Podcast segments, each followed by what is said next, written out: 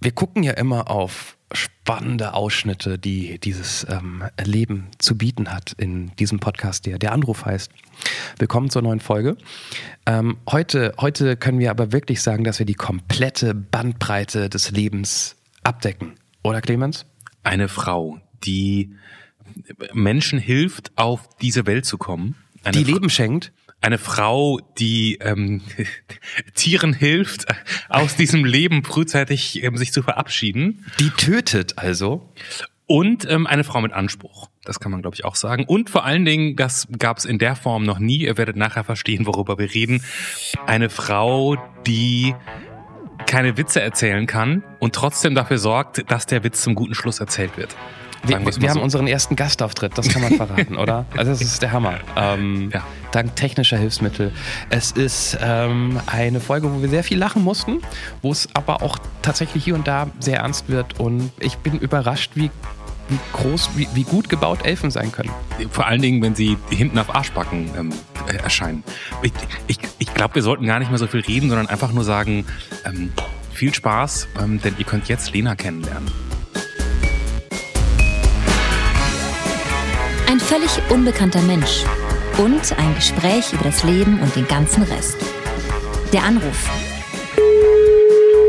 Stopp, stopp, stopp, stopp, stopp, stopp, stopp. Wir haben noch nicht mal Hallo gesagt, oder? Uns jetzt? Ja. Doch, ich habe dir gerade schon Hallo gesagt. Du warst so busy so. und hast nicht darauf reagiert und so mit der Hallo Johannes, schön dich wieder zu sehen und so. Sowas habe ich gerade schon gesagt. Ah ja, ich, Na? okay. Wir, wir haben, es ist irgendwie, hallo. Nach so fünf Wochen, oder? Wie lange ist das nee, her? so ganz professionell einfach sofort wieder loslegen, ne? Schon okay, ein bisschen wir können, krass. wir können auch einfach loslegen. Und reden danach nochmal kurz eben, oder? Ja. Ich mag dich, wollte ich sagen. Ich habe ja. dich ein bisschen vermisst. Ja, das war so, es war auch sehr wenig, äh, da war auch sehr wenig, also abgesehen von diesen frustrierend hässlichen Fotos, die du geschickt hast, kam da ja auch nicht so viel. Dann dachte ich, lasse ich dich auch mal ein bisschen Ruhe. Ja, dann legen wir los. Ein völlig unbekannter Mensch und ein Gespräch über das Leben und den ganzen Rest. Der Anruf. Folge 63. Gewehr und Geburt. Mit Johannes Sassenroth, Clemens Buchholz und mit Lena Krug. Hallo Lena, herzlich willkommen in äh, diesem deinen Podcast. Ähm, das Clemens in Berlin, ich bin Johannes in Frankfurt. Grüß dich. Hallo. Hi, danke. Du, ich ich, ich habe mich erst nicht getraut, was zu sagen, weil du, du, du bist so ans Telefon rangekommen wie, wie jemand, der gerade das Haus verlässt und dann klingelt das Telefon und man rennt zurück und sagt, Johannes Sassenroth. Nee, ich sitze in einer halbleeren Wohnung, weil ich in ein paar Wochen umziehe und äh, habe immer Angst, dass es so halt, weil hier kaum noch Möbel stehen. Klingt ganz normal. Dein Telefon bringt den Hall nicht mit. Okay, das ist gut. Sehr schön. Da, da ist äh, hier mehr Hall als bei dir. Ähm, äh, ganz kurz, bevor wir loslegen. Ähm, klar, wir kennen uns noch nicht, wir werden dich kennenlernen in den nächsten Minuten, das ist das Prinzip des Podcasts. Ähm, was wir immer am Ende fragen, und ich würde es gerne gleich mal am Anfang erwähnen, um zu unterstreichen, dass wir gerne neue Menschen brauchen, die mitmachen. Ja. Ähm, Beißen wir irgendwie? War es schwierig, einen Termin mit uns auszumachen? Kannst du andere Menschen empfehlen? Von daher würde ich es jetzt fragen, weil am Ende sagst du was anderes. Kannst du andere Menschen empfehlen, auch mitzumachen? So, so noch kurz die Werbeeinblendung für uns. Nein, also ich fand es jetzt nicht so schwierig. Für mich war es halt, wie gesagt, schwierig, weil ich einfach in dieser Wohnung mich nicht mehr besonders viel aufhalte und hier das Telefon steht. Deswegen war es so, dass ich irgendwie dachte, ja, okay, Mittwochabend um acht, super. Aber generell ist das ja eine total gute Zeit für jeden, der arbeitet und der einfach am Tage nicht zu Hause ist. Also von daher alles gut. Ich würde es äh, jetzt erstmal, ohne mit euch viel gesprochen zu haben, weiterempfehlen. Na also, macht es so wie Lena, ähm, sagt ja, ich möchte mitmachen bei der Anruf und geht auf der Anrufpodcast.de. Alles andere übernehmen wir. Wir fragen, so wir, fra wir, fragen hinten raus nochmal. Zur Not können wir es rausschneiden. Lena, ähm, wir starten immer mit äh, äh, unseren Fragen und zwar mit dem Erstkontakt und ähm, damit fangen wir jetzt einfach an. Okay. Der Erstkontakt. Wie alt bist du, Lena? 38. Wo wohnst du? In Bremen. Was ist dein Beruf? Ich bin Hebamme. Oh, das macht Spaß, wenn man Versicherungen abschließt, ne? Ja, das stimmt. Vielleicht hast du für die nächste Frage gar keine Zeit. Was ist dein Hobby? Äh, mein Hobby ist äh, Sport und seit neuestem Jagen. Oh. okay. Stell dir vor, du könntest eine Sache an dir, ein Verhalten, ein Tick oder was mal aussehen oder was auch immer, Einfach so, ohne jedes Problem ändern. Was wäre das? Das erste Tattoo, was ich mir habe stechen lassen. Was bereust du, Lena? Äh, geheiratet zu haben. oh Gott. Mann, wir, wir, haben viel zu, wir haben viel zu besprechen. Warum hast du das letzte Mal geweint? Ähm, oh, weil was nicht so funktioniert hat, wie ich das wollte. Lena, wofür sollte man dir unbedingt mal einen Orden verleihen? ähm, wofür sollte man mir einen Orden verleihen? Weil ich immer versuche, erstmal freundlich zu sein. Mhm. Das erstmal ist aber eine schöne, ein schöner Zusatz, ja. Ja, ne? Wer oder was hat dich in deinem Leben bisher am meisten enttäuscht? Ähm, ich mich selber. Mhm. Okay. Ja, glaube ich. Kann, kannst, selber. kannst du noch einen Satz hinterher schieben? Weil, Punkt, Punkt, mhm. Punkt.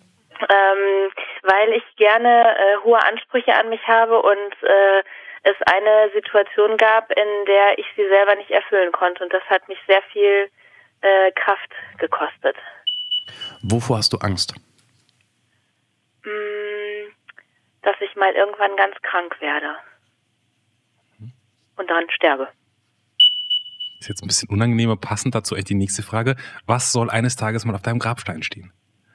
Ich würde gerne verbrannt werden was soll auf deinem Urnenfach stehen? Steht da was? Ich kenne mich da gar nicht aus. Auch bei Uhren hat man doch einen Grabstein, oder? Ja, das, ja, du hast recht. Eigentlich hat man das. Ne? Ich dachte immer, ich könnte das damit umgehen.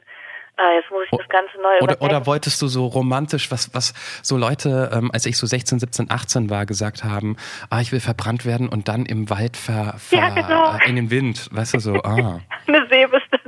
Ähm, ja. in Bremen? Zumindest war das der Gedanke äh, mit, mit ohne Grabstein. Äh, Stimmt, in Bremen ist immer so viel Wind, dass das alles. Ja.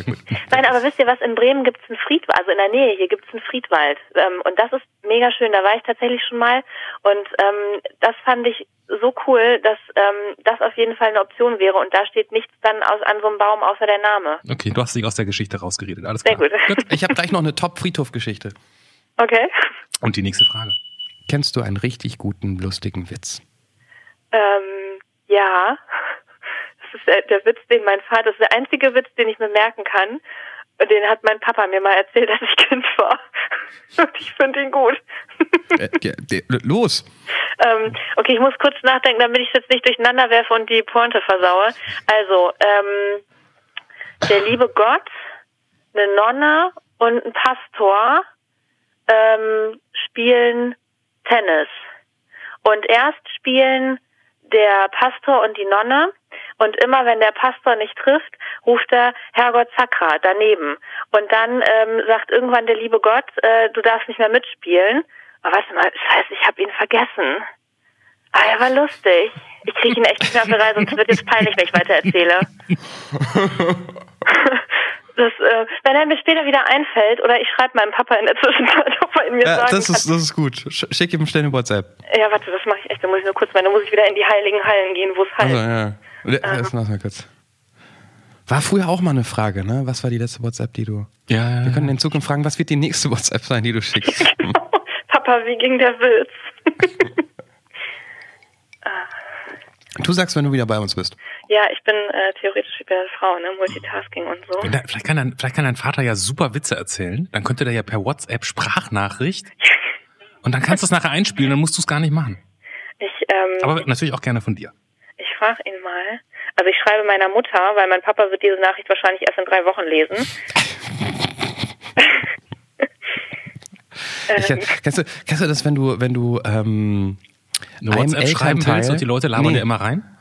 Nee, das nicht, aber kennst also. du das, wenn du, äh, du kennst es nicht, deine Eltern leben ja nicht mehr, aber wenn, das ist bei mir so und bei, bei meiner Freundin und auch bei vielen anderen, wenn man einem Elternteil ein technisches Gadget schenkt, sprich Tablet oder äh, Computer oder Handy, das, was man halt nicht mehr braucht, es nutzt dann immer der andere. Und Mama, wie findest du das neue Tablet? Ach, der Papa hat ganz viel Spaß damit. ich schreibe noch kurz als Sprachnachricht, weil meine Mutter hat es tatsächlich schon gelesen. Ich bin begeistert. Ähm, ich, ich füge noch kurz hinzu, dass ich am besten eine Sprachnachricht bekomme. Jetzt, ich wüsste allerdings nicht, ob Sie das können, aber das können wir ja sehen. Das, so, ich bin wieder da. Darf ich zu Anfang kurz was Einfaches fragen, glaube ich? Ja. Du bist 38? Ja.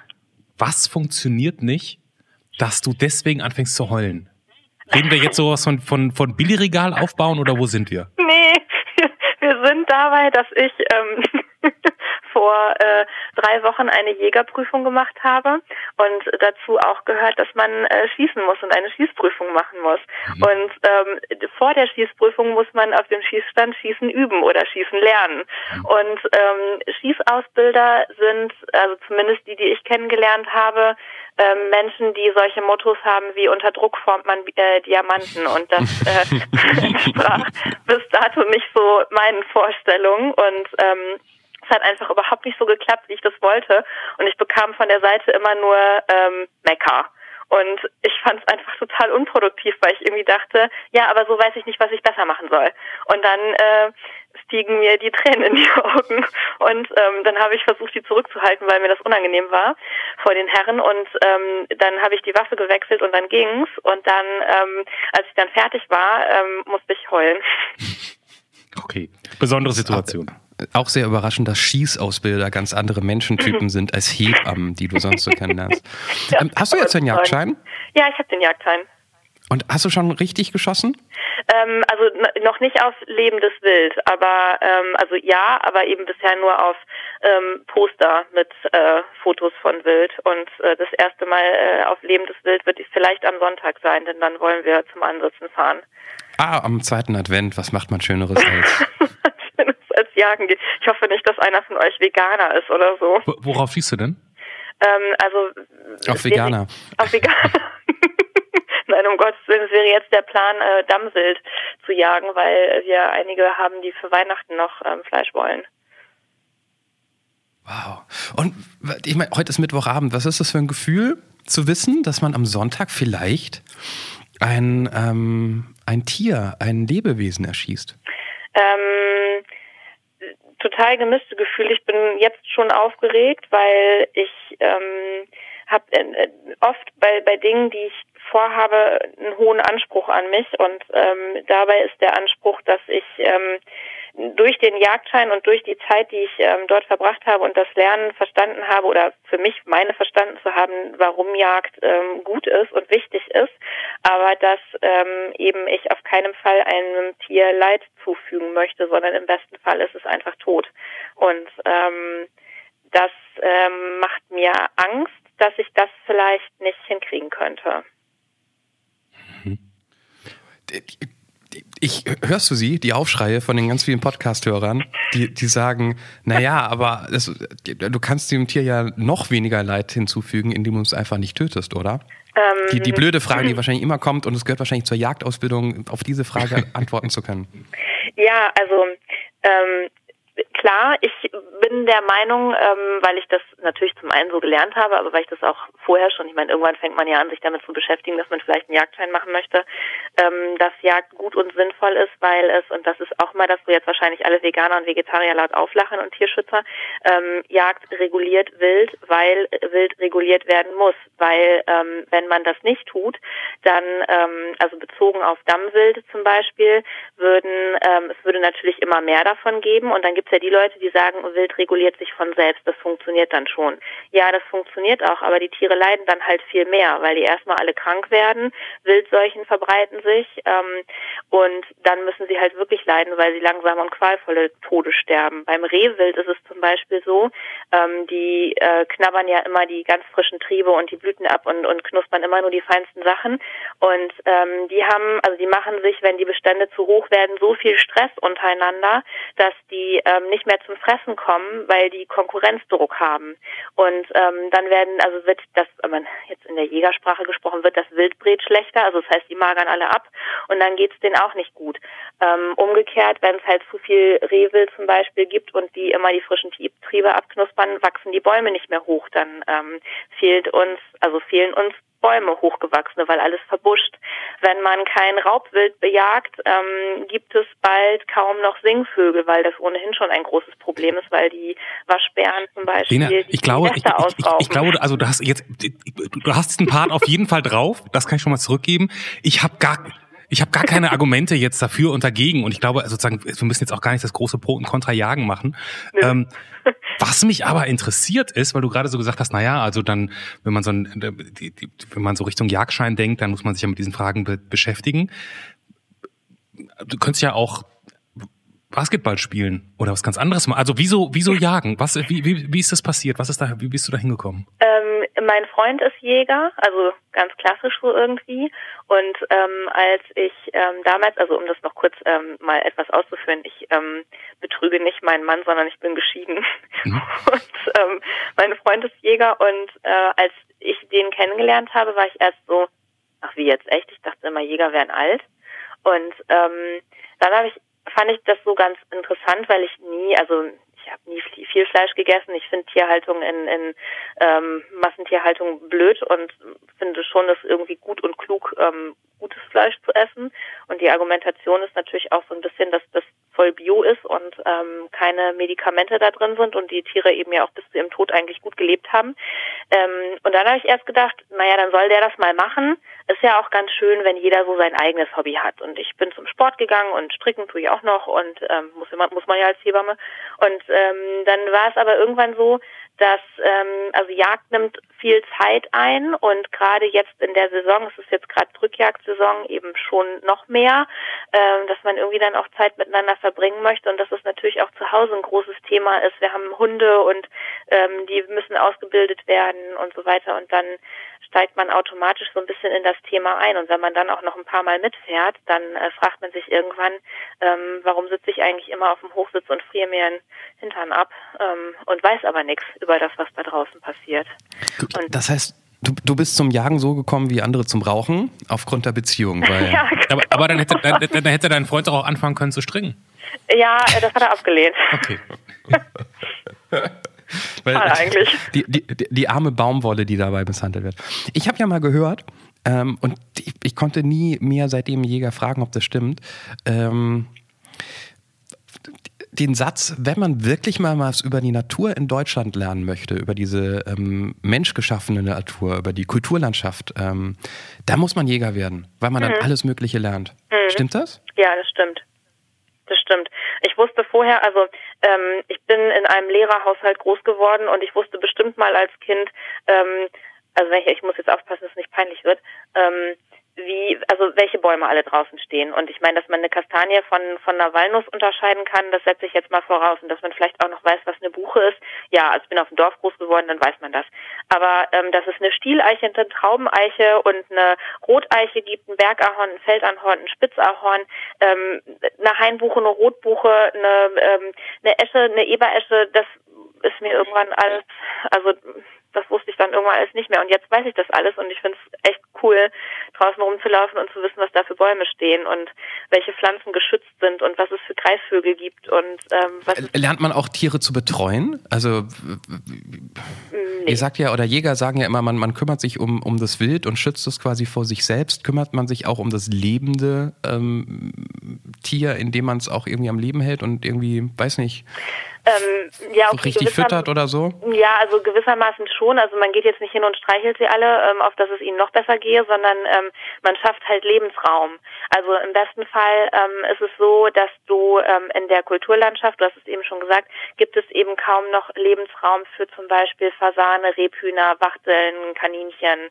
Und ähm, die brauchen so, so Felsstreifen. Ne? Und ähm, die Bauern gehen immer näher an die Wege ran, da wo es früher noch irgendwie einen halben Meter Gestrüpp gab ähm, zwischen Feld und Weg, gibt es jetzt nur noch Feld und Weg und vielleicht eine dünne, eine dünne Grasnarbe dazwischen.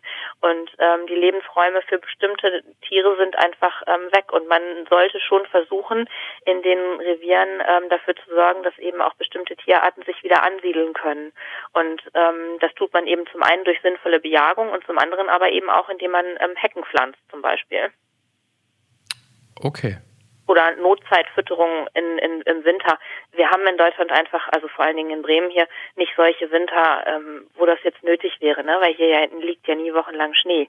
Aber ähm, wenn sowas mal wäre, dann muss man auch eine Notzeitfütterung machen.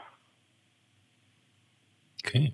Das, und, und, und sowas, was du gerade gesagt hast, Heckenpflanzen, du bist jetzt aber nicht, du weißt, dass man Hecken pflanzen sollte, man ist aber jetzt nicht als Jäger noch nebenberuflicher Heckenpflanzer. Ähm, unter Umständen schon. Also es kommt ja darauf an, ähm, was man für Jagdmöglichkeiten hat. Also wenn man jetzt ähm, Jungjäger ist, also die ersten drei Jahre nach der Jägerprüfung ist man Jungjäger, dann darf man nicht selber pachten. Dann hat man, wenn man Glück hat, kriegt man irgendwo ähm, eine Jagdmöglichkeit in einem Revier und dann ist man aber sozusagen das unterste Glied der Kette. Also man darf da irgendwie ein, zwei, drei Abschüsse erfüllen pro Jahr und darf sich nicht zu Schulden kommen lassen. Und wenn man dann ähm, höher hinaus möchte, dann darf man Pächter werden und ähm, als Revierpächter hat man eben schon eine andere Verantwortungslage und als Revierpächter muss man eben auch dafür sorgen, dass eben ja das Wild sich wohlfühlt. Also man muss dem ein nettes Wohnzimmer machen. Ich muss jetzt doch noch einmal fragen. Also ich bin manchmal beruflich in Bremen. Mhm. Und dann fahre ich immer ähm, mit dem Zug von, also von Berlin nach Hamburg und von Hamburg nach Bremen, weil mir die Strecke über Hannover nicht gefällt.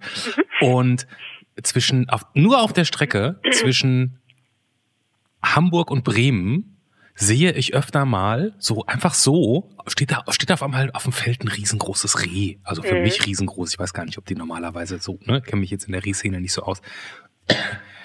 So ein so ein Reh würdest du auch erschießen? Äh, alle fragen mich ob ich wirklich ein Reh erschießen würde. Also, das ist nicht der erste. Oh. ähm, ich ich denke ja. Also ähm, letztendlich ist das natürlich eine Frage auch mit Moral und so weiter. Ähm, mein Freund sagt immer, ähm, wenn du Fleisch essen willst, musst du es halt auch töten. Und dann sagen wieder andere, ja, aber du musst es ja nicht töten, du kannst es ja auch kaufen. Und ähm, ich möchte.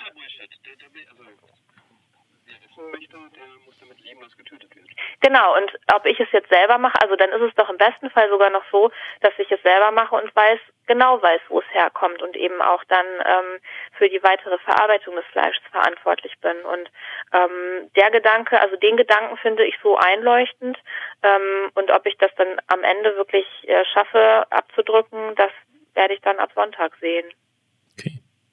Aber ich finde den Gedanken der Jagd schon einfach überzeugend und deswegen würde ich jetzt auch pauschal erstmal sagen, das gehört halt einfach auch dazu. Und, und kannst du jetzt am Sonntag dann einfach mit deinem Freund auf den nächsten Hochstand gehen und sagen, so, wir schießen heute mal ein paar Rehe oder muss man das irgendwie anmelden? Muss man sich da irgendwie absprechen? Oder kann, wenn man einmal so einen Jagdschein hat, kann man eigentlich losgehen, wie man Bock hat? Nein, auf keinen Fall. Also du, es gibt ja, ich hatte ja eben gesagt, es gibt Revier, ein Reviersystem in mhm. Deutschland. Mhm. Das heißt also, ähm, keiner kann, wenn ich jetzt einfach so losgehen würde und, und hier aus Bremen rausfahren würde und sagen würde, so, hier ist jetzt die nächste Kanzel, da kletter ich jetzt rauf und, und schieße da irgendwie rum, dann wäre das Wilderei.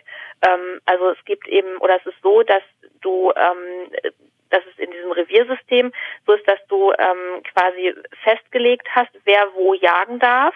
Und ähm, mein Freund hat eben einen Begehungsschein in einem ähm, Revier in der Nähe von, von Pferden. Mhm. Und ähm, dort gibt es ein, also ein ziemlich großes Revier, da gibt es ähm, ein paar Pächter und noch eben, ähm, ich glaube, ungefähr zehn weitere Jäger, die dort ähm, zur Jagd gehen können. Und ich darf da als Jagdgast ähm, hin und wieder mal mitfahren. Und wenn wir dort ähm, eben was ähm, zur Strecke bringen, dann müssen wir das dem Pächter abkaufen. Also es muss dann gemeldet Aha. werden, weil eben auch ähm, Abschusspläne erfüllt werden müssen und man nicht einfach irgendwo ähm, wahllos was rauspicken darf. Und es kann natürlich auch immer mal passieren, ähm, dass der Pächter sagt, also die Abschlusspläne für dieses Jahr für Dammwild sind erfüllt so, dann gibt's halt kein Dammwild zu Weihnachten. Was ist denn eigentlich Dammwild? Ich habe ja schon so oft Dammwild gehört. Ich habe keine Ahnung, was Dammwild ist. Steht das auf dem Damm? Hat nur weil Bremen so viele Dämme hat, oder? Nein, äh, Dammwild, das sind die, ähm, die sind ähm, größer als Rehe, haben braunes Fell mit weißen Punkten und haben ähm, als Geweih so, so Schaufeln. Also ein mhm. Rehe. Ah, haben, ja, ja, ja, ja, okay. Ja, ja, ja, ja okay. Sonst Google Bildersuche. Nee, aber habe ich es auch, also dann war ich doch schon mal ein paar Mal spazieren, um sowas gesehen zu haben. Die stehen ganz oft in Wildgattern. Ich habe noch eine letzte Frage. Ich hoffe, wir haben nicht zu viele Klischeefragen zu diesem Thema gestellt, aber alle. Ähm, alle. aber auch ein paar. Du, du, hast vorhin gesagt, erstes Tattoo und äh, also du hättest auch sagen Tattoo. Also erst, äh, ich, ich behaupte mal, du hast ein paar mehr Tattoos. Aha. Sind die sichtbar? Äh, wenn ich komplett angezogen bin, nicht. okay. Okay, dann andersrum gefragt. Äh, wissen äh, Jagdkollegen, dass du Hebamme bist? Ähm, teils, teils. Wie, wie finden die das, wenn eine Hebamme jetzt plötzlich Jägerin wird?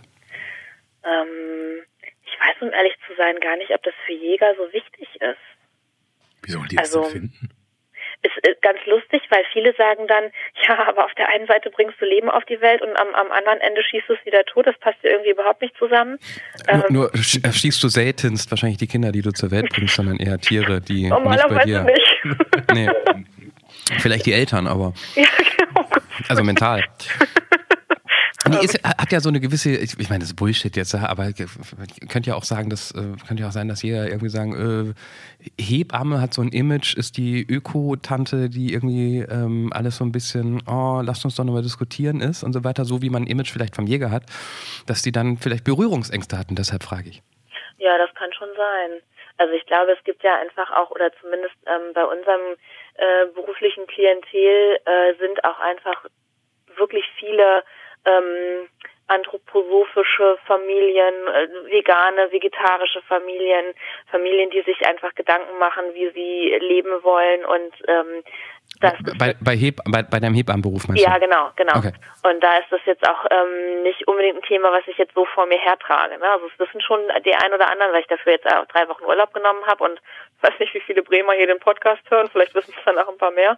Ähm, aber äh, also das ist jetzt das ist kein Geheimnis, aber es ist jetzt auch nicht was, was ich irgendwie so äh, öffentlich überall sofort rum erzählen würde. Ist, ist es denn für dich ein Widerspruch? Hebamme nee, zu sein? Nicht. Nee. nee, überhaupt nicht. Also www.dietötendehebamme.de wäre, glaube ich, nur frei.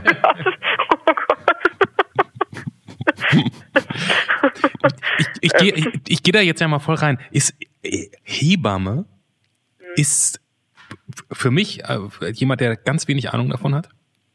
Ist es nicht einer der, der Berufe mit der aller, allergrößten Verantwortung, die man sich aufbürden kann? Ja, ich glaube schon. Da kommt, du, kommt immer drauf an, wie man arbeitet und ähm, also ich habe äh, äh, bin seit 15 Jahren Hebamme hm. und äh, habe äh, ein Jahr in der Klinik gearbeitet und dann zehn Jahre Geburtshaus und Hausgeburten gemacht und äh, jetzt mache ich nur noch Vor- und Nachsorge und Kurse und ich glaube schon, dass man in dem Hausgeburts- und Geburtshausfeld ähm, würde ich sagen, dass das zutrifft, ja. Weil wenn du zum Beispiel eine Hausgeburt machst, dann, um es jetzt mal ganz banal mit meinen Worten zu formulieren, bist du die Einzige, die Plan hat, oder? Ja. Also das, das Ding, die Nummer steht und fällt mit dir. Und nicht ja. nur, dass sie die Einzige ist, die Plan hat, sondern sie ist auch ähm, verantwortlich in Sachen Versicherung und so weiter, wenn das schief geht. Ja, das, ist, das ist ja nochmal ein anderes Thema. Also, aber, aber, aber sozusagen jetzt mal die Versicherung weg. Also da kommt da jetzt ein, da kommt jetzt ein Kind, da kommt jetzt ein neuer Mensch auf diese Welt. Das, da hast du zwei Eltern, die wahrscheinlich, also ne, das ist der größte Moment in ihrem Leben mitunter. Und du musst gucken, dass das richtig, du, also bist du jemand, der hat so Lust auf die Verantwortung oder bist du da anders hingekommen? Was, was, was war so dein Antrieb zu sagen, Hebamme, das ist meins? Ich wollte unbedingt die Verantwortung. Also ich habe äh, Abi gemacht und wollte, hatte nicht so Lust zu studieren, hm. weil ich ähm, praktisch, ich wollte was tun. Und ich hatte in meiner Vorstellung war es halt so, wenn ich jetzt in die Uni gehe, dann sitze ich da wieder nur rum und ähm, werde beschallt und das ist mir zu langweilig. Und ähm, dann war meine Mutter sehr krank und hat im Krankenhaus ähm, in der Zeit Hebammenschülerin, also Hebammen in der Ausbildung äh, kennengelernt, hatte mit denen da eben Kontakt und fand das total toll. Und da war ich in der Oberstufe, also das muss in der 13, in der 12 oder in der 13 gewesen sein. Und ähm, hatte dann gesagt, ach Mensch, ähm, werd doch Hebamme, die sind so nett, diese Mädels. Und mein erster Impuls war, nee, das, äh, nee, finde ich irgendwie komisch. Und dann habe ich, ähm, ich habe auch vor der Ausbildung nie ein Praktikum gemacht. Ich habe danach im Abi ein freiwilliges soziales Jahr gemacht im Krankenhaus ähm, auf der Chirurgie. Und danach wusste ich auf jeden Fall, okay, also Medizin finde ich super. Ähm, ich finde auch nichts irgendwie komisch oder eklig oder also ich ekel mich nicht vor solchen Sachen. Ähm, ich finde, das ist halt normal und es gehört eben dazu. Und ich wusste aber, dass mir Krankenschwester ist mir zu wenig irgendwie. Ich wollte ein bisschen mehr, ein bisschen spezialisierter eben auch. Und dann ähm, hat das mit dem mit der Hebammenausbildung geklappt und ich habe das nie bereut. Ich wollte nie was anderes machen.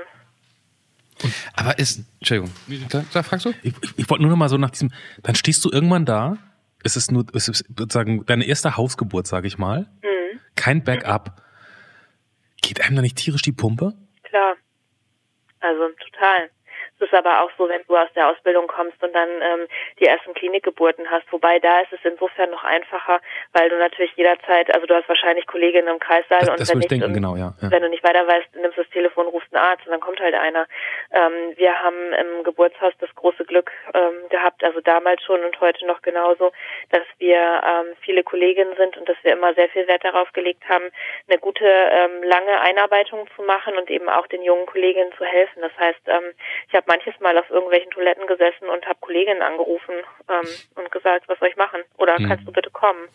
Aber hast du im Geburtshaus allein äh, Kinder zur Welt gebracht? Also ich war ja. mit meiner Freundin auch im Geburtshaus und da waren immer zwei Hebammen. Ja, genau. Wir machen das auch zu zweit, ähm, aber die zweite kommt ja erst zum Schluss dazu. Ach so, ja. Also bei uns ist das so. Ja, einmal war es so schnell, dass die zweite gar nicht Zeit hatte, dazu ja, zu kommen. Genau. Und ähm, einmal war es tatsächlich eine Anfängerin, die meinte, ja, darf heute hm, hm, hm, die Geburt machen, sie ist hier neu, die muss noch mal ein paar machen und denkst du so, beim Friseur hätte ich Nein gesagt und beim, bei der Geburt muss ich jetzt Ja sagen, aber. Ja, ähm, eigentlich möchte man auch Nein sagen. ja, ne?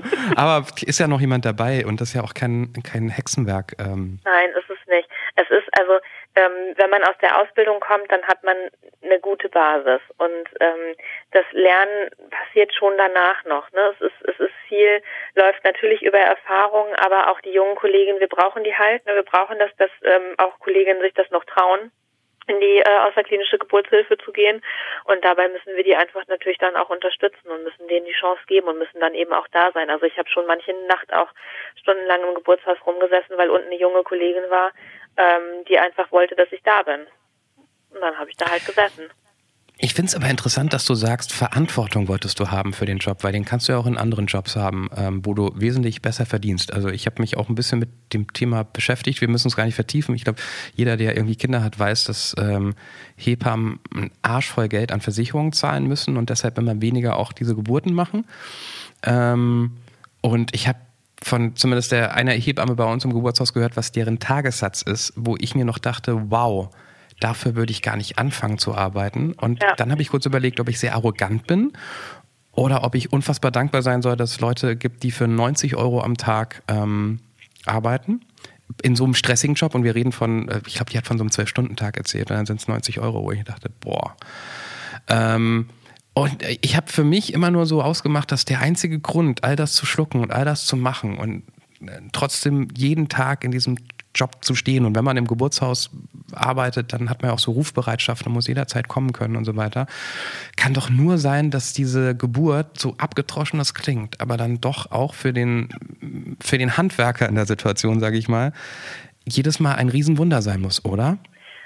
Ja, es ist total schön. Ne? Also es ist ein Beruf, der verlangt dir viel ab, aber der gibt dir auch viel. Und ähm, das ist also auf die Geburten bezogen natürlich noch viel mehr, weil es was ist, was auch wahnsinnig abwechslungsreich ist. Und es ist, ich hatte damals immer, als ich noch Geburten gemacht habe und nachts losgefahren bin, so das Gefühl, die ganze Stadt schläft und ich fahre jetzt in die Geburtskäseglocke. Weißt du, wie so eine, wie so eine Glashaube und da, da brennt irgendwie ein schönes warmes Licht und da gehen wir dann alle rein und dann machen wir Geburt und, und um uns rum geht irgendwie so das normale Leben weiter. Und du, für dich stockt ja so ein bisschen die Zeit, ne, in, in, in dem Moment so. Und ähm, das fand ich war immer eine, war für mich immer so die Vorstellung und ich fand das immer total gut, einfach auch ähm, diesen Moment mit den werdenden Eltern zu teilen. Das ist ein cooles Gefühl auch. Und ähm, umgekehrt, ohne Geburtshilfe ist es anders, aber es ist auch cool, weil du bist, ähm, also es geht gar nicht darum, dass man so wichtig ist für jemanden, ne? aber ähm, das ist natürlich auch was, wovon das lebt, dass man einfach weiß, die Leute freuen sich, wenn du kommst, die Leute ähm, backen dir Kuchen, stellen dir Mittagessen hin, ähm, also die, die freuen sich einfach total und die ähm, trauen dir, also die vertrauen dir und trauen dir und ähm, sind einfach, ähm, also ich das, mir, mir gibt das total viel. Mir macht das irre Spaß, auch zu sehen, dass Sachen funktionieren oder dass eben nach sechs bis acht Wochen Wochenbettzeit eine Familie ähm, sagt, oh, voll schade, dass du nicht mehr kommst, aber hey, wir kriegen das jetzt auch echt voll gut hin. Das macht mich voll zufrieden. Gibt es genauso auch, ähm, es klingt sehr positiv, aber es gibt genauso auch die negativen Erfahrungen, wo alles schief lief? Ähm, ja, gibt es oder gab es. Ähm, es hauen, hauen, ah, glaubst du, ich will gar nicht irgendwie jetzt ähm, Bildzeitungsmäßig hier jetzt Überschriften und Schilderungen von dir haben, aber glaubst du, wenn da sowas richtig schief läuft ähm, und auch noch niemand, dass du schuld bist oder nicht, haut das mehr rein, emotional als in anderen Jobs? Ja. Ja, weil du dich immer fragst, ähm, habe ich was falsch gemacht? Und du ja, es kommt ja darauf an, ähm, wie das dann am Ende alles ausgeht, ob du überhaupt für dich klären kannst, hast du was falsch gemacht oder nicht. Und ähm, die Frage, ob man danach weiterarbeiten kann, ergibt sich für mich immer nur daraus, konntest du das für dich klären? Und wenn du für dich klären konntest, ich habe nichts falsch gemacht, dann ähm, ist immer noch die andere Frage, kann ich das aushalten? Mhm. Das, das heißt, du warst auch schon dabei, als ein Neugeborenes während der Geburt quasi gestorben ist? Ja. Und du hast für dich ausgemacht, dass es nicht deine Schuld ist? Ähm, mm, also ich habe auf jeden Fall aufgrund der Rücksprache mit, mit Beteiligten, also sowohl den Eltern als auch äh, der Kollegin und auch ähm, den Kinderärzten und ähm, den ähm, Gynäkologen äh, zumindest für mich festlegen können, dass ich nichts habe unversucht gelassen und dass ich ähm, nichts, ja, nichts grob falsch gemacht habe, auf jeden Fall. Ja. Und und ich unterstelle jeder Hebamme aufgrund des Stressfaktors und der schlechten Bezahlung, dass sie ähm, eher eine sensiblere Person ist, sonst würde sie diesen Beruf nicht machen. Deshalb unterstelle ich dir das auch mal nach all dem, was ich von dir gehört habe. Deshalb die nächste Frage. Kann man das auch akzeptieren, wenn man dabei war oder nicht dabei war? Das Kind ist ja offensichtlich nach der Verlegung erst gestorben, aber trotzdem für sich auszumachen, ich war nicht schuld, aber es ist halt trotzdem ein, ein, ein Kind gestorben, was ja auch im Kopf, nee, nicht im Kopf, im Herz, so emotional auch vielleicht gar nicht so einfach zu, zu vereinbaren ist. Und vielleicht kann dadurch ja auch eine, eine Angst entstehen, die einem beim nächsten Mal lähmt. Mhm. Also es ist auf jeden Fall ein Thema, worüber ich unterschiedlich gut sprechen kann. Ähm, ist auch schon länger her, ne? Ist jetzt nicht irgendwie brandaktuell. Aber ich hatte zum damaligen Zeitpunkt auch schon die äh, Versicherung abgemeldet, also äh, vorausschauen. Das waren meine letzten Monate als äh, Geburtshebamme. Und ich hatte mir natürlich eigentlich gewünscht, dass ich ähm, ohne sowas zu erleben aufhöre, Geburten zu machen. Ähm, und war schon, ähm, also das ist letztendlich egal, aber das war so mein Gefühl, dass ich irgendwie dachte, warum musste mir das jetzt noch passieren? Ähm, und dann aber natürlich auch so, also jeder leidet ja auf eine andere Art und Weise und auch aus unterschiedlichen Gründen. Also die Kollegin und ich, ähm, weil weil erst natürlich eine Schuldfrage kam, dann eben vielleicht auch für uns die Schuldauflösung, aber trotzdem, dass man dieses Päckchen jetzt zu tragen hat und auch bei weiteren Geburten oder die nächsten Geburten nicht, nicht eigentlich nicht ängstlich werden darf, weil neue Eltern, neue Geburt, neuer Verlauf ähm, und man darf auch ähm, nicht panisch sein, sondern muss natürlich eben wieder genauso professionell auch daran gehen. Und für die Eltern ist es ja aber einfach auch nochmal ein ganz anderes Leid, ne? Und äh, wie gehen die auch damit um, ähm, wenn sie, wenn sie dich sehen, wenn sie das Haus sehen, ähm, wie, wie ist, wie findet auch so im Nachhinein da eine Verarbeitung statt? Und da hatte, fand ich, dass das sehr, ähm, sehr gut war. Also es gab viele Gespräche, ähm, wir waren auch bei der Beerdigung und ähm, wir, die waren nochmal im Geburtshaus. Es war, ähm, also es hört sich so blöd an, weil man das zu dem Thema irgendwie nicht so sagen kann, aber es war eine runde Sache. Ne? Es war, es hat so einen guten Abschluss ähm, gefunden, an dem glaube ich am, am Ende jeder irgendwie ähm, so das Gefühl hat, es ist einfach okay. Warum hast du dich, du hast, bevor das passiert ist, schon dazu entschieden, ähm, Aufzuhören? Aufzuhören. Was, was, was, warum hört man auf? Ich dachte, das ist so der, der, der Kern des Hebammen-Business. Ja, also ähm, das dachte ich auch lange Zeit. Ähm, und es ist auch am Anfang so, dass man sich dann so ein bisschen nackt fühlt ohne Geburten. Ich hatte ähm, damals, als ich aufgehört habe, war ich von meinem Ex-Mann schon getrennt. Und ich glaube, dass ähm, mit äh, also man ist als Hebamme, die Geburten macht, schon ja sehr mit seinem Beruf verbandelt und ähm, dann nebenbei noch eine ähm, Partnerschaft zu führen und ähm, die nicht so unter den Teppich fallen zu lassen, das schon, also empfand ich als schwer. Ich habe die ersten acht Jahre meines beruflichen Daseins Dauerbereitschaft gemacht, immer 24-7, 365 Tage im Jahr. Und ähm, es gab so viele Situationen. Ich war damals ähm, ja 24 und es gab so viele Situationen, wo wir eigentlich ähm, raus wollten, feiern wollten, wo Besuch da war, wo irgendwas war, wo andere Alkohol getrunken haben und ähm, ich eben nicht und ich dann gesagt habe, ich fahre jetzt zur Geburt und das hat halt immer Vorrang, immer, immer, mhm. immer. Und dann war äh, einfach nach äh, der Trennung und ähm, dann der anstehenden Entscheidung für mich klar, dass ich ähm, da eine Pause brauche und dass ich mal so ein bisschen äh, zur Ruhe kommen muss für mich selber. Wenn jetzt jemand diesen Podcast hört, sagen wir mal 16, 17, 18 ist, Würdest du sagen, Hebamme werden im Jahr 2018, 2019? Gute Idee? Würdest du empfehlen? Ich mag es eigentlich gar nicht sagen, aber ich würde es nicht machen. also ich würde es machen, weil es halt wichtig ist für die Eltern und weil es immer weniger gibt, aber es ist einfach, ähm, ich habe nicht das Gefühl, dass ähm, es politischer Wille ist, dass es uns noch langfristig gibt. Hm. Das ist so der Grund. Dass einfach jede Frau, jedes junge Mädchen, die ähm, auch vielleicht selber mal eine Familie gründen möchte, ähm, es sich damit auch schwer macht, weil die Kollegin, also man kann, ich bin kinderlos, die die kinderlos sind und jung sind und viel arbeiten wollen, die können damit davon gut leben, auch als selbstständige Hebammen. Aber die, die Familie haben, und ich sehe es bei uns im Team einfach total oft, die ähm, auf die Ferien angewiesen sind, mit Urlaub machen, die von den Schließzeiten der Kitas abhängig sind, die auch davon abhängig sind, wie jeder andere Job äh, im Job natürlich auch, wann ähm, eben die Kinder betreut werden können. Ähm, aber was machen die, wenn die eigenen Kinder krank sind? Die Frauen mit ihren Babys brauchen trotzdem Betreuung. Hm. Ähm, es ist einfach wahnsinnig schwer, ausreichend Geld zu verdienen ähm, für die Familie, wenn man selber seine eigene Familie hat. Habe ich jetzt Bullshit gesagt? Nee, versteht nee. man sehr gut. Kommt dir sehr gut vor.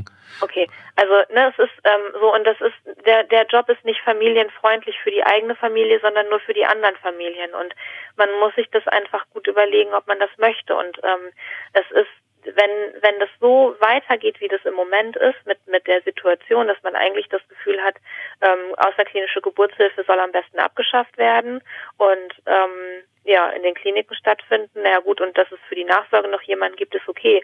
Aber ähm, das sind einfach für, für jede einzelne junge Frau berufliche Aussichten, die ich mehr als schlecht finde. Für jede Familie. Ich, habt ihr beide Kinder oder nur einer von ich euch? Ich nicht. Okay. Aber da, dafür habe ich, hab, ich habe zwei, um ja. Clemens wieder aufzufangen, rein statistisch gesehen. Ja. Danke. ähm, na, aber das ist so für, für die Familien oder ähm, so für die, die das in Anspruch genommen haben und vielleicht im besten Fall auch gute Erfahrungen gemacht haben, ist es natürlich eine Vollkatastrophe, wenn, wenn weniger junge Frauen oder Mädels ähm, sich dagegen entscheiden. Und dass es der Job jetzt ähm, akademisiert werden soll und als ähm, Studiengang stattfinden soll, ähm, das ist bestimmt super und das ist bestimmt auch ein großer Mehrwert und eine große ähm, Anerkennung. Aber ähm, ich, ich glaube nicht unbedingt, dass das ähm, das ist, was als einziges oder als einziger Schritt passieren sollte, weil die, die schon Hebamme sind und die schon eben arbeiten, die müssen auch gestärkt werden. Hm. Und da findet meiner Meinung nach einfach zu wenig statt. Okay. Kommen wir locker flockig aus dem Thema raus, in dem dein Vater schon eine WhatsApp geschickt hat. Ähm, meine Mutter hat zehn Fragezeichen zurückgeschickt. ist mir aber echt ein bisschen peinlich, dass ich da einen rausgehauen habe, aber ähm, es ist, ich mein Kopf ist auch total leer und meine Mutter schickt Fragezeichen und schreibt, ihm fällt nichts ein. Pünktchen, Pünktchen, Pünktchen. Ihm fällt nichts ein? Wenn es der Witz ist. Soll, war, sollen wir kurz ist, deinen Vater anrufen? Das ist der Witz meiner Kindheit, ja. Das muss der doch wissen. Ich kann ja nochmal, ich kann ja noch mal einen Nachsatz schreiben. Ruf, ruf doch mal an mit Lautsprecher. Ja, okay. Mit Lautsprecher. Ja, warte. ist es DSGVO-konform? Gott sei Dank hören meine Eltern sowas nicht. ähm, so, Lautsprecher an. Meine Mutter wird jetzt erstmal, wird erstmal wieder fragen, wo bist du? Das fragen Eltern immer. Ja. Ich sitze meistens im Auto, wenn ich zu Hause anrufe. Hallo, hier ist Lena. Hi, Lena. Papa, ich brauche diesen Witz. Kannst du dich nicht erinnern? Da ging es um ein Tennisspiel. Also ich, äh, wir haben gerade schon überlegt. Ich, ich weiß es nicht mehr. Ist das denn schon lange her? Ja, da war ich Kind. Das ist. Da warst du Kind. Und die haben Tennis gespielt und immer wenn der nicht getroffen hat, dann, dann hieß es Herrgott Sakra daneben. Und dann ähm, ist irgendwann der Blitz vom Himmel gekommen und irgendeiner ist zu Staub zerfallen. Ja, ja, ja, ja.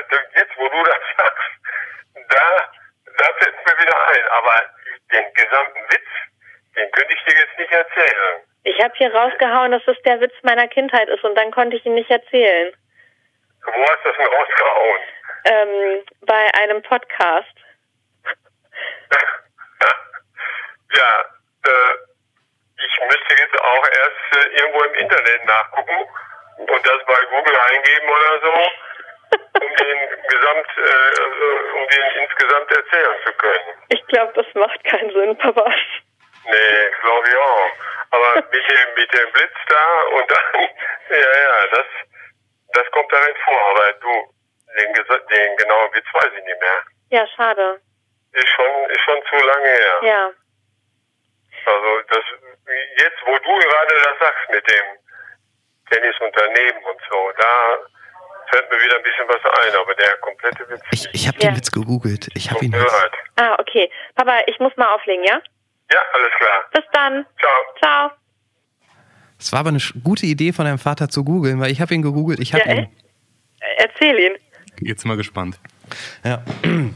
Es ist nicht so, dass Gott mitspielt, ne? Und es Okay, muss auch nicht. ja. Ich, ich habe immer gedacht, vielleicht Pastor, vielleicht ist was ähm, ähm, ähm, originär ähm, protestantisches dieser Witz und wollte mich als Katholik da nicht reinhängen. Aber es geht Also auch mit einem Priester. Ein Nonne und ein Priester spielen Tennis. Jedes Mal, wenn der Priester daneben schlägt, schreit er verdammt daneben und sie spielen los. Was? Und sie, nach kurzer Zeit schlägt der Priester daneben und schreit verdammt daneben. Dann antwortet die Nonne, lieber Vater, bitte achten Sie auf Ihre Wortwahl. Und sie spielen weiter und wieder schlägt der Priester daneben und schreit, ah, verdammt, daneben. Und die Nonne sagt, empört, Herr Vater, hören Sie auf so zu fluchen. Und sie spielen weiter und wieder schlägt der Priester daneben und schreit, verdammt daneben. Und die Nonne schreit ganz empört, Vater, wenn Sie noch einmal so fluchen, was? Wenn sie noch einmal so fluchen, so soll der liebe Herr im Himmel sie mit einem Blitze treffen. Und sie spielen weiter und wieder schlägt der Priester daneben und schreit verdammt daneben. Und die Wolken ziehen sich zusammen, Donner krollt, ein Blitz erschlägt die Nonne. Und aus dem Himmel kommt die Stimme verdammt daneben. ich fand den früher super. Wow, die Pointe hatte jetzt, die hatte jetzt nur eine halbe Stunde Vorlauf. Keiner lacht jetzt mehr, aber Puh. Das ist aber auch der erste Witz, der, der ähm, ähm, die, durch drei Menschen in diesem Podcast zustande kam. Also von daher so, also es ist ein Crowdfunding-Witz. ja, aber das Gute ist, ich fahre am Wochenende mal wieder nach Hause, also zu meinen Eltern und ähm, werde, falls mein Vater ihn nicht in der Zwischenzeit gegoogelt hat, werde ich ihm nach so drei Gläsern Wein zum Besten geben. wo, wo, wo wir gerade über Witze reden. Dieses, dieses, dieses Tattoo, Lena. Ja, Was war denn das? das ist, ähm, also ich ähm, bin ja in äh, einem Alter äh, jung gewesen, wo sich die Leute ähm, Arschgeweihe tätowieren ließen und ich habe kein Arschgeweih, weil ich damals dachte, nee, das mache ich auf keinen Fall, das ist ja peinlich, das machen ja alle. Aber die Stelle fand ich insofern ganz okay, weil die sah man ja nicht sofort. Und dann habe ich mir eine äh, nackte Elfe über die Arschbacken tätowieren lassen. Also die kommt da quasi so raus und die hat unheimlich große nackte Brüste. So, äh, ich habe jetzt so ein bisschen so ein Bild im Kopf wie, wie so Airbrush-Gemälde bei, bei Autos auf der Motorhaube. So, wenn du sagst große Brüste und so weiter, da sieht man auch gerne mal so Amazonen. So in die Richtung? ist auf jeden Fall sehr bunt. Ich, ich habe ja, ich habe gerade tatsächlich, weil ich, ähm, ich habe gerade tatsächlich, weil ich ähm, auch beruflich mit Podcasts zu tun habe und gerade mit jemandem, der tätowiert, einen Podcast entwickelt und heute lange mit ihm darüber gesprochen. Und der meinte, es gibt erstaunlich viele Menschen, weil ich überhaupt keine Ahnung von Tattoos habe und auch kein eigenes Tattoo habe, der meinte, es gibt erstaunlich viele Menschen, die einfach in so einen Tattoo-Laden kommen und sagen, ich hätte gern ein Tattoo. Ohne irgendwas, aber, aber gar, gar keine Idee haben. Was? War, war das so auch bei dir, Lena, oder wie, wie kamst nee, du zur ich hatte Elfe? voll die Idee. Also ich hatte total den Plan. Es war, ähm, ich war 20, es war mein größter Wunsch. Was diese diese diese äh, äh, äh, äh, busige Elfe da Ja. unten so okay. Die Pornoelfe. Die Pornoelfe. Also es gibt Wo ist sie nochmal auf dem Po? Oder ich Ja, also sie, sie kommt so aus den Pobacken so hoch. Also man sieht nur den Oberkörper vom Bauch. Nein. Ist die noch oh ist die Gott, immer oh noch da die Elfe? Bitte? Ist die immer noch da die Ja, Elfe? ja, die ist da immer noch. und ist und ist das dann so wie also jetzt zum Beispiel als du vielleicht das erste Mal deinen Freund mit nach Hause genommen hast oder du zu ihm gegangen bist, muss man da vorher was erklären, bevor die Hüllen fallen? Äh, nö, also äh, ähm, nee, wobei ich hatte, also ich hatte viele Männer, die auch tätowiert waren. Also es hat, oh Gott, das hört sich jetzt total blöd an, so viele Männer hatte ich gar nicht, aber ähm, aber die, die es nicht waren, die, die, die wussten dann schon vorher, weil ich auch an offensichtlicheren Stellen noch Tattoos habe, dass da welche sind und dann unterhält man sich vielleicht mal darüber, wie es denn bitte dazu gekommen ist und Mhm. ich sag dann immer, jedes Tattoo gehört in die Zeit, in der es entstanden ist. Oh, das ist eine schöne das ist eine schöne Einordnung. ja, ne? Da- da- Was heißt denn offensichtlich? Also ich kann nicht mehr reden. Ich sollte, ich sollte nicht trinken, während ich ähm, Podcasts aufzeichne. Was heißt denn offensichtlichere Stellen? Das war immer noch nicht Äh, sauber ausgesprochen. Offensichtlichere Stellen. Also Prost, an den, äh, an den Armen und am Fuß und dann auch noch an ein paar unoffensichtlichen Stellen. Bauch und so. ja. Ich, ich würde dich ja gerne quasi metaebenenmäßig auf nochmal nach einer Sache fragen. Ja. Weil das, weil das heute so in deinen Antworten und dem, was du erzählt hast, und Johannes war da vorhin auch schon mal, du hast gesagt, die Person, die dich in deinem Leben am meisten enttäuscht hast, hat, warst du selber. Ja. Du hast gesagt, du bist Hebamme geworden, weil du die Verantwortung haben wolltest. Und ich habe mehrfach das Wort immer sozusagen Anspruch, das, was du für einen Anspruch an dich hast. Hm. Wo kommt diese Anspruchsgeschichte her? Also die ist jetzt ja ähm, ein bisschen außergewöhnlich, finde ich durchaus, dass du, dass du anscheinend sehr, sehr mit dir ins Gericht gehst.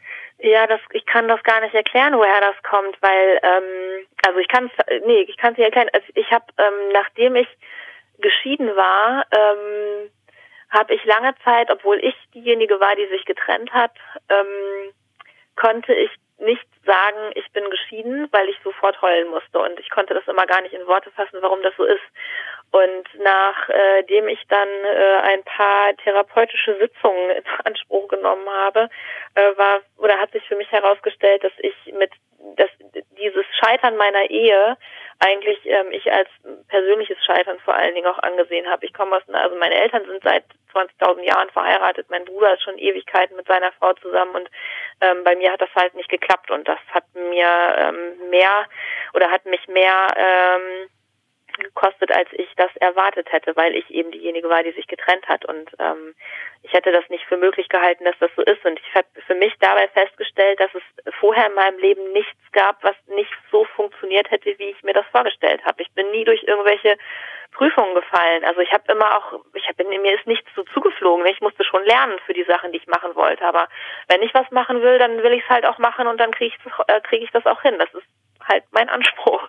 Und ähm, ich kann nicht gut damit umgehen, wenn ich was verkacke, wo ich selber für verantwortlich bin.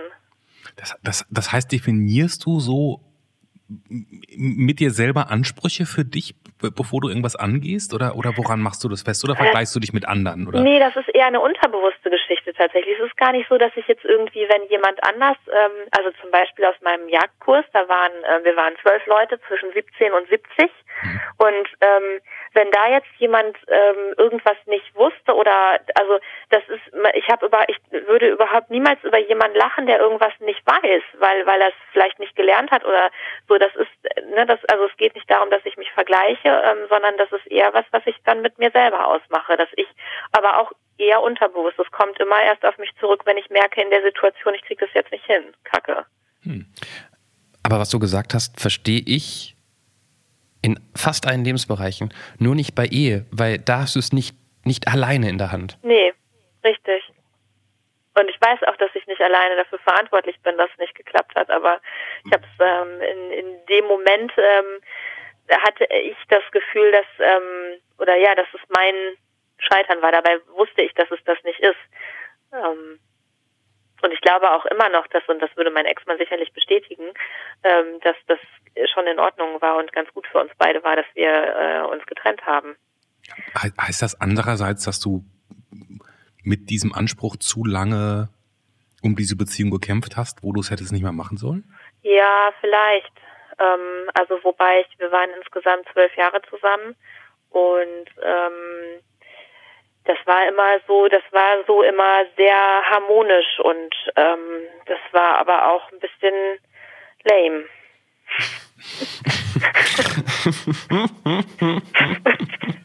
Umso, umso schlimmer, ne? wenn es irgendwie harmonisch war und okay war. Ich glaube, Ja. es ist immer schwerer, eine Beziehung zu beenden, die irgendwie noch okay war, Ja. als eine Beziehung, wo jemand betrogen hat oder wo jemand Oder kacke wo man ist sich oder wie auch immer. oder wo man nicht in die gleiche Richtung guckt. Das, ähm, Ja. Also wir haben hinterher beide gesagt, wir hätten es wahrscheinlich auch noch drei, vier, fünf, sechs, sieben, acht Jahre zusammen sein können. Wir hätten wahrscheinlich sogar Kinder zusammen haben können und es wäre halt so okay gewesen. Aber so sind wir, glaube ich, beide äh, am Ende glücklicher. Von daher war das so eine ganz sachliche Auseinandersetzung oder Ja, so wir haben wegen- uns sehr, also es gab schon natürlich auch irgendwie Tränen und ähm, Enttäuschung und so ähm, in dem Zusammenhang. Aber es, es gab sogar bei der Scheidung kaum Streit. Das ist ja auch gut irgendwie, oder? Können Ja, nicht das so ist richtig viele total Leute gut. behaupten. Das Ja? spiegelt aber eben auch so ein bisschen wieder, wie das alles so war. Ja, aber wie, wie, äh, wie war das? Ähm, jedes Tattoo steht für seine Zeit, oder? Ähm, das denke ich auch immer, jede Beziehung steht für die, die, den Zeitabschnitt im Leben. Ja, das Also, stimmt. Ja. Es wäre jetzt strategisch total sinnvoll, wenn wir noch ein lustiges Thema kurz aufreißen, bevor wir äh, Lena gleich fragen, ob es sich gelohnt hat, mit uns zu reden und wir jetzt mit diesem Downer rausgehen. Ich, ganz, warum Urne statt Grab?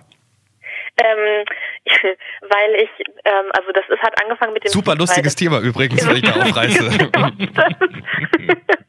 ich war ähm, mit, also das, das Baby ist in einem Friedwald begraben und ich fand es einfach so schön da, dass ich ähm, dachte, sowas möchte ich auch mal. Außerdem muss dann niemand mein Grab pflegen und ähm, niemand hat diese Bürde, sich darum zu kümmern und es vergammelt auch nicht. Und ähm, stattdessen liege ich unter einem Baum und Bäume und Wald ist cool. Achso, okay, stimmt. Es, du wolltest ja unbedingt. Ich, ich denke immer noch an die Urne, die irgendwo steht, die ja auch irgendwie poliert werden muss, aber du wolltest ja.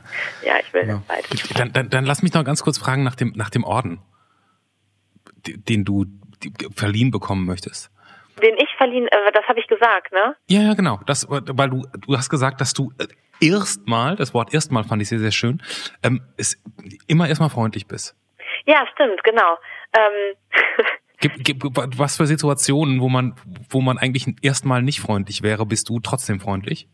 ähm, ich, also ich finde, es gibt im Kontakt mit, mit vielen anderen Menschen ähm, manchmal Leute, bei denen man sofort das Gefühl hat, was ist los mit dir? Kannst du nicht irgendwie nett sein? Kannst du nicht lächeln? Kann man nicht erstmal irgendwie nett sein? Also es gibt doch manchmal Leute, die ähm, sind irgendwie ja, Ist, ja, aber was ist so mit, mit sowas wie, hatte ich hier letztens noch bei mir in der Straße, Englisch ist egal, meine Straße ist eine sehr spezielle Straße, was den Straßenverkehr angeht. Wärst du dann auch jemand, der so sagen Nur weil würde, du jeden anschreist, der anders Nee, nee, das ist, das ist jetzt eine sehr, sehr lange Geschichte, die diese Straße hat. Das kann dir jeder bestätigen, der hier, der hier wohnt. Würdest du dann sowas sagen wie, hey, entschuldigen Sie, äh, Sie haben da, glaube ich, gerade meinen Außenspiegel abgefahren. ähm, Ich war nicht Nee. freundlich. also Das ist jetzt aber ein blödes Beispiel. Ja, ja, wenn schon, dann, sie sagt immer, dann. Nee, nein, nein, er hat schon recht. Also, ähm, nee, aber ich würde auch nicht sagen, ey du Penner, was soll der Scheiß? Aber das macht sehr viel Spaß. Bitte? Das macht sehr viel Spaß. In dem Moment. das würdest du also machen. nee, habe ich vor kurzem gemacht. Von daher, also ähm, hat zu nichts geführt, aber Cle- Clemens ist der Mensch, der tatsächlich an einer roten Ampel aussteigt, um dem Menschen vor ihm im Auto zu sagen, nee, hinter mir. beschissen er, ah, hinter dir, wie Hinter mir. beschissen er die ganze Zeit fährt. Also, Ja, aber so, der war auch um Lichthupe und so, muss man dazu sagen. Ne? Also oh, jetzt ich, echt? Na, das war jemand, das habe ich glaube ich schon mal erzählt, ne? Da bin ich auf einer Straße Ja, ja, gefahren ja. und da war jemand Aber hinter kann man nicht mir und genug erzählen. Lichthupe gemacht und und und und ganz nah rangefahren und so. Und ähm, ich konnte den auch nicht vorbeilassen. Und dann war halt äh, äh, rote Ampel und dann bin ich einfach mal ausgestiegen und habe gefragt. Und äh, vor der roten Ampel hat er es dann geschafft, den Wagen neben mir quasi zu überholen, stand also neben mir an der roten Ampel. Und dann bin ich ausgestiegen und wollte eigentlich nur mal fragen, ob es ein Problem gibt. Ähm, und der Mensch, der in dem Auto saß, war doch eher spindeldürr und auch viel, viel jünger als ich und hatte, glaube ich, ein bisschen Angst und ist dann bei Rot über die Ampel gefahren, Oh, scheiße. weil als er mich ausstieg. Aber ich finde, man kann doch ab und zu mal nach, aber gut, andere Geschichte, anderes Thema. Das wusste ich noch nicht, dass der bei Rot über die doch, Ampel doch, gefahren das ist. war Siehst halt du? gut. Ja, ja, ja. Mein Papa hat übrigens gerade sein Handy bemüht, um mir einen Link zu dem Witz zu schicken. Ah, Ah, guter Mann. waren wir Da- schnell. Lena, würdest du anderen Menschen empfehlen, mit uns in Guter diesem Zeitpunkt. Podcast zu reden? Auf jeden Fall. Das belohnen wir mit einem Bild. Ja, hört auf Lena, die ähm, im Internet erreichbar ist unter www.dietötendehebamme.de. Ähm, nein, ganz im Ernst, wir, wir, brauchen euch, weil ähm, ohne wildfremde Menschen, mit denen wir hier quatschen, gibt's keine neuen Folgen. Und ich sag mal so, ähm, ich sag, nee, Punkt, wir brauchen neue. So. Punkt. Also www.deranrufpodcast.de einfach auf äh, mitmachen, äh, ich will mitmachen klicken, alles andere übernehmen wir. Das ist dann ganz easy.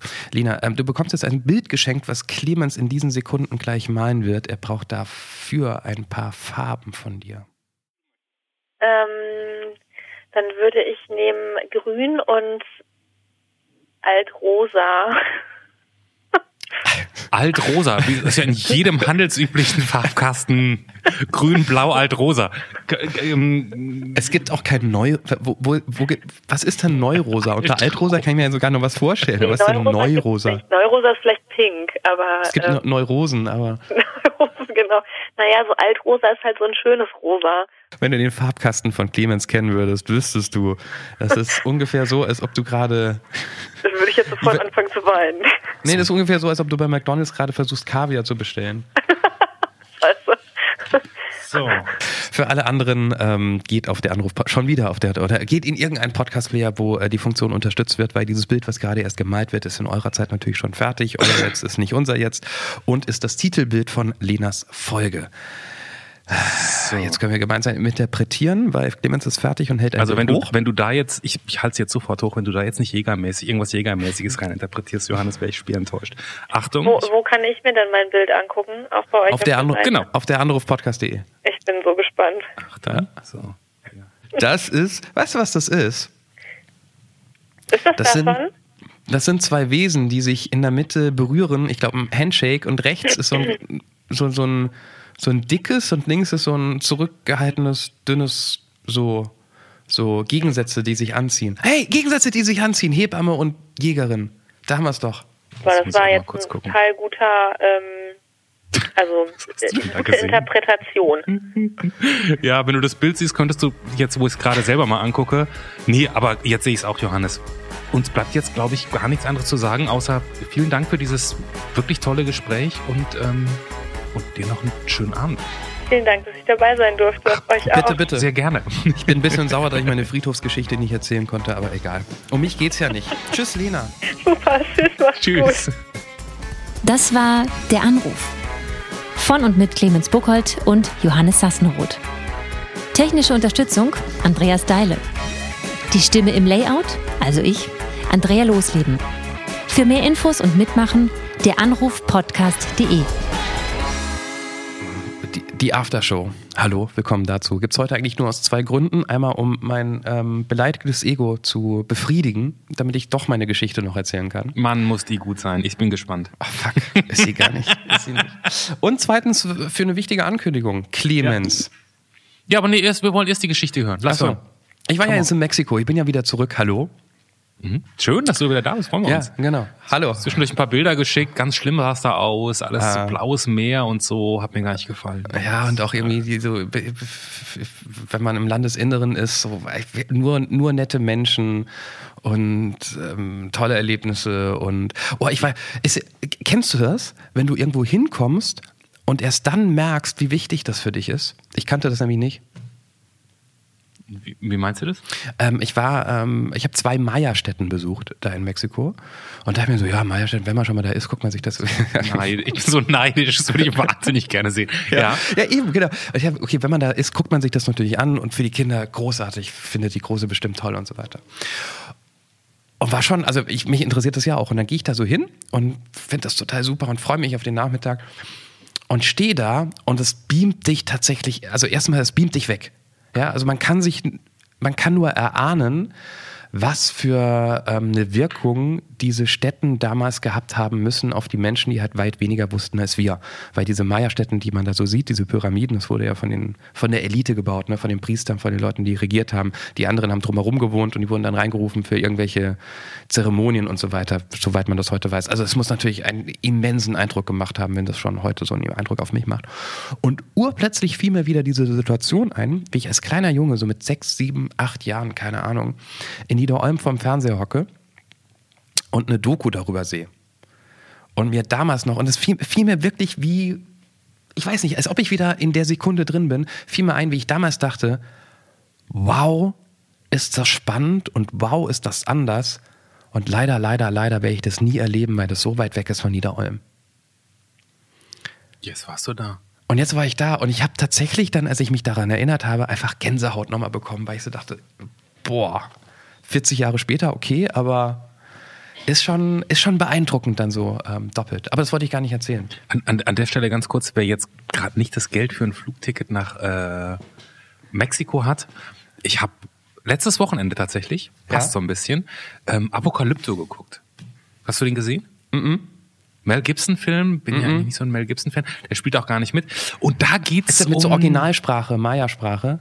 Ja, und was das Lustige ist? Ich habe vorher ge- ich, ich habe irgendwo gelesen, dass das eben in Maya-Sprache ist und habe mir diesen ganzen Film in der Maya-Sprache angehört. Es gibt auch keine, es gibt kein Synchron. Es gibt aber Untertitel. Ich dachte aber, es gibt keine Untertitel und habe mir den ganzen Film ohne jede Untertitel nur in der Maya-Sprache angeguckt. Der war aber trotzdem sehr gut und sehr beeindruckend vor allen Dingen. Also ähm, wie die damals gelebt haben und, und, und wie weit die waren, das fand ich schon, hat mich sehr beeindruckt. Ja, ich habe jetzt auch relativ viel noch drüber gelesen, man weiß ja relativ wenig, aber jetzt, jetzt schäme ich mich eigentlich für die Friedhofsgeschichte, weil die ist langweilig im Vergleich dazu. Ja, aber jetzt hast du sie angeteased, jetzt muss die schon kommen. Wir waren äh, in der Hauptstadt von der Yucatan-Halbinsel, ähm, Merida oder Merida, keine Ahnung. Und ich habe mich vorher natürlich informiert, was macht man in der Stadt mit Kindern? Ist ja immer schwierig, die wollen ja nur auf dem Spielplatz. Und habe so einen Blog gelesen und tatsächlich hat eine, tatsächlich hat eine Frau, die aus, aus den Staaten nach Mexiko ausgewandert ist und in Merida lebt, empfohlen, geht, auf geht mit den Kindern auf den Spielplatz, das ist ein Heidenspaß. Ja, okay, mache ich halt. Meine große Tochter wollte erst nicht aussteigen. So, hm, sind die hier alle tot? So.